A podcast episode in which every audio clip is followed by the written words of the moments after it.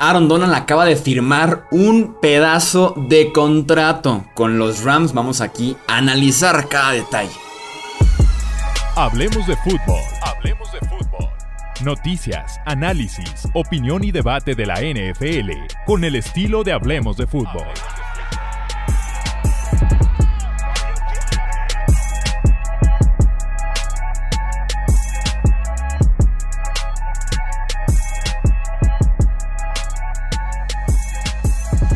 ¿Qué tal amigos? ¿Cómo están? Bienvenidos a una edición corta aquí de Hablemos de Fútbol. Vamos a platicar del contratazo que acaba de firmar Aaron Donald con los Rams de Los Ángeles. Pasó de un contrato de 3 años y 55 millones de dólares, que es lo que estaba eh, todavía pendiente, un contrato de 6 años que firmó justamente hace 3 temporadas. Pasó de eso a un contrato nuevo de 3 años y 95 millones de dólares realmente no es extensión de contrato porque no se le agregan temporadas a su actual acuerdo. Realmente el contrato anterior se anula, se borra y entra este nuevo. Se podrá decir que eh, de forma muy básica, Aaron Donald recibió un aumento de sueldo de 40 millones por tres temporadas, por las siguientes tres temporadas. Quiere un aumento de sueldo idéntico.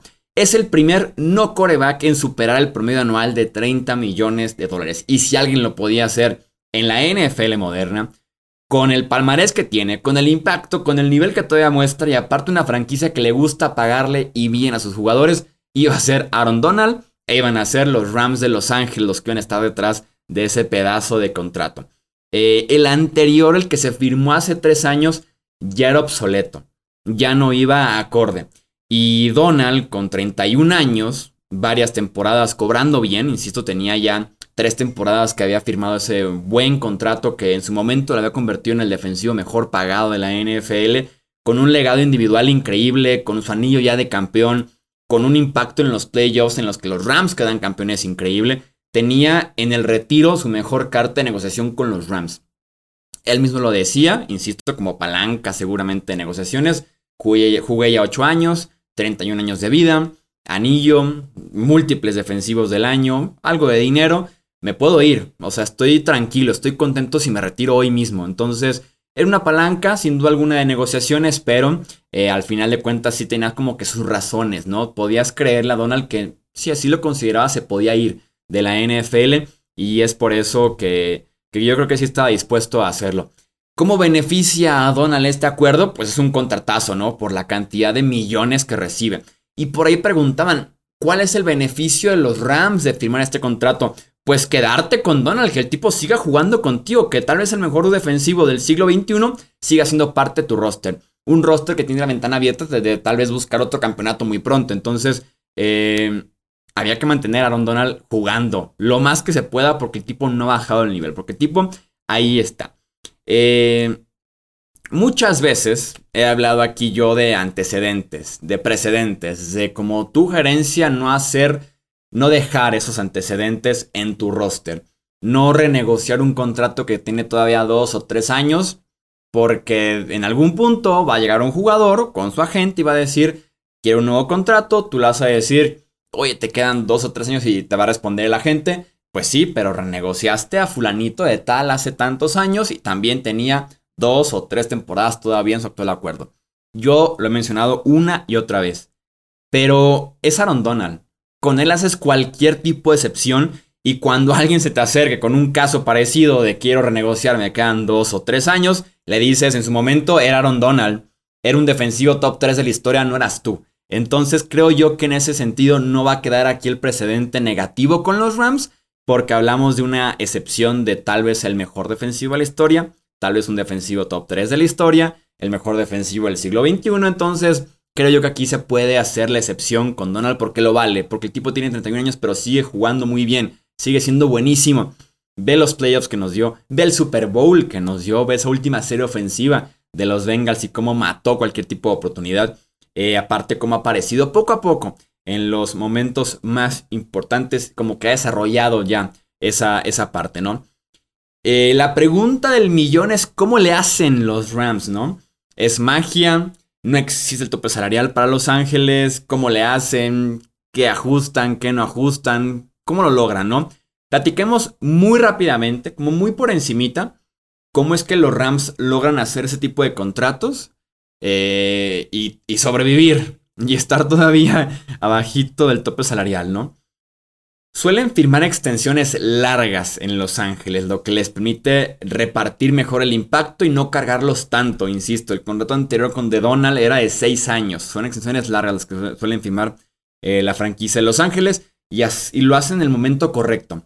Eh, las extensiones firmadas, eh, sobre todo en esta en este offseason, que son la de Matthew Stafford, la de Cooper Cup y la de Aaron Donald, eran tipos que ya ganaban una cantidad importante y fue simplemente una mejora. No es como que, ay, ganaba Donald 3 millones y ahora gana 30. No, no, no, no, no. Ya ganaba 23 y ahora gana 30, ¿no? Cooper Cup ya ganaba 16, ahora gana 20. O sea, son simplemente aumentos. Entonces, en ese sentido, no es como que tengan que dar un brinco tan importante de, insisto, 4 o 5 millones a 25, 30, 40 millones. No, no es el caso. Los tres tipos ya ganaban cantidades importantes y fue simplemente una mejora. Eh, tienes, por ejemplo, eh, en ese tipo de contratos largos que aparte le suelen pegar justo eh, cuando Cooper Cup llega a su peak, cuando Aaron Donald llega a su peak y tienen todavía años de contrato, tienen todavía años amarrados a la franquicia, ¿no? Los nuevos contratos, estos en la NFL en general, en su mayoría ayudan en el primer año en el tema del tope salarial. Y en efecto, extienden a Cooper Cup, que haremos un episodio especial para él. Extienden a Aaron Donald y generan 3 millones en espacio salarial, ¿no? Como para sacarse los ojos. Pero también recordemos que en este mismo off-season no todo fue alegrías, no todo fue, uy, los Rams siguen y siguen y siguen pagando, pagando, pagando y nadie dice nada. No, este mismo off-season se fueron tipos importantes en el campo y en la chequera. Von Miller, Darius Williams, Sebastian Joseph Day, Robert Woods o del Beckham simplemente fue como un a quién le pago y a quién no. Si están perdiendo jugadores, una cosa es que no los recuerdes. Y también algo clave en el roster de los Rams es que no existe la clase media. Son o superestrellas pagadas o son tipos con contratos de novato. Por eso las personas que dicen los Rams no les importa el draft. Amigo, no sabes de NFL, porque a los Rams claro que les importa el draft porque es la forma de que ellos rellenan su roster. Y los Rams son buenísimos haciendo picks en el día 2 y en el día 3 eh, del draft, principalmente en el día 3, porque consiguen tipos que te van a aportar desde su primer año en la NFL muy baratos y que te va a permitir pagarle a ese nivel de estrellas, ¿no? Insisto, no hay clase media. O son superestrellas pagadas o son tipos con contratos de novato. Y también en el caso específico de Aaron Donald, agregan años que se anulan automáticamente. Eh, agregan, el contrato dura 2022, 23 y 24. El contrato le agrega 2025 y 2026 como años en los que puedes aventar un poquito de dinero a la parte de atrás, aunque se anule. Después hay que pagarlo, pero estás básicamente haciendo una tarjeta de crédito, ¿no? Con los contratos que metes años que están al final.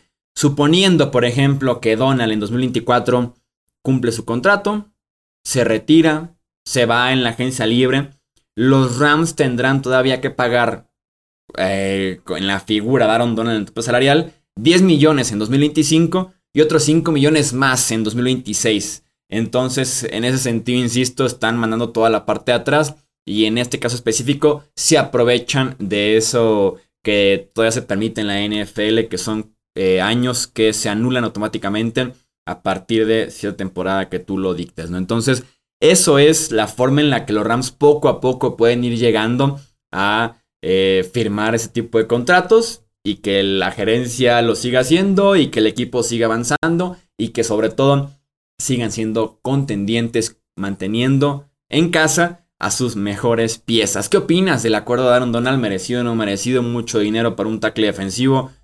Poco dinero incluso. Te leo aquí abajito en comentarios o ya sabes, Twitter, Facebook, Instagram nos encuentras como Hablemos de Fútbol. Yo soy Jesús Sánchez. Hasta la próxima. Gracias por escuchar el podcast de Hablemos de Fútbol.